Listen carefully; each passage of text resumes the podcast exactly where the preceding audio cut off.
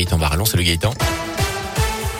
Salut Jérôme, bonjour à tous. C'est à la une Emmanuel Macron attendu. Dans la Loire, le chef de l'État va effectuer sa première visite chez nous depuis le début de son quinquennat. Ce sera lundi prochain. Le président de la République doit notamment décliner à saint son plan France 2030 présenté la semaine dernière. Visite qu'il a confirmée hier au député stéphanois Jean-Michel Miss. Il devrait également visiter l'entreprise Sileane spécialisée dans la robotique industrielle. Emmanuel Macron attendu aussi à Montbrison, comme l'évoque le député Julien Borovchik. Il pourrait notamment se rendre sur le site de la friche GG, évoquer le dispositif cœur de ville, noter qu'à saint L'invitation est désormais lancée malgré ses critiques sur les choix de la majorité. Le maire Gaël a convié le chef de l'État à une réception républicaine à l'hôtel de ville.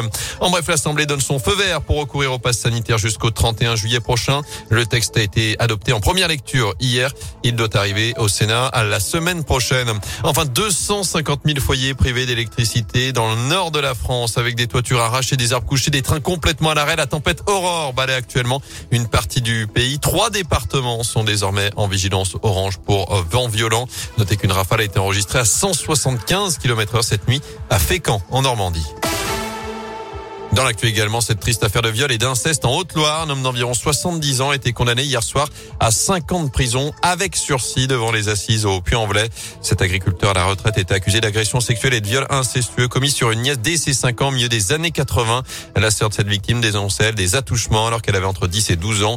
L'une et l'autre ont brisé le silence bien plus tard à l'âge adulte. D'après le progrès, l'altération du discernement ayant été retenue, d'où la clémence de la peine. Dans ce contexte, justement, un casque virtuel pour se plonger durant plusieurs minutes dans l'enfer des violences sexistes et sexuelles. Cette production a été créée chez nous à saint par les étudiants de l'Institut Mine Télécom en partenariat avec Reverto Startup de la région spécialisée dans la réalité virtuelle. Une technologie présentée mardi à l'école des mines Courforiel. Elle est disponible pour tous les établissements scolaires de France qui aimeraient travailler sur ce sujet d'actualité. Pendant une dizaine de minutes, on se met dans la peau de Léa, une étudiante qui vient d'arriver à l'école des mines.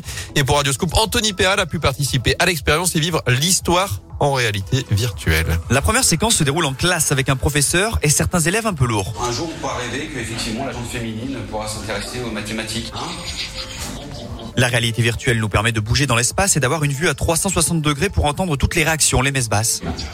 Bon, c'est ça. Puis les choses montent crescendo au fil de la journée jusqu'à arriver en soirée étudiante à laquelle Léa, moi en l'occurrence, est un peu obligée de se rendre et vient une proposition de danse un peu particulière.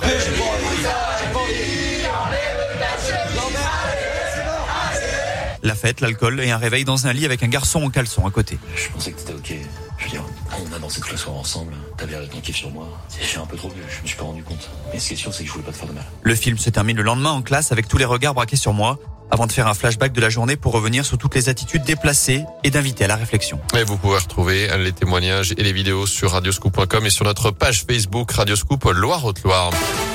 En foot du, sursis pour les Green Angels, la commission de discipline de la Ligue a infligé deux matchs de fermeture avec sursis pour le COP Sud. Ça fait suite aux incidents lors du derby le 3 octobre dernier, avec notamment des dizaines de fumigènes qui avaient été craqués.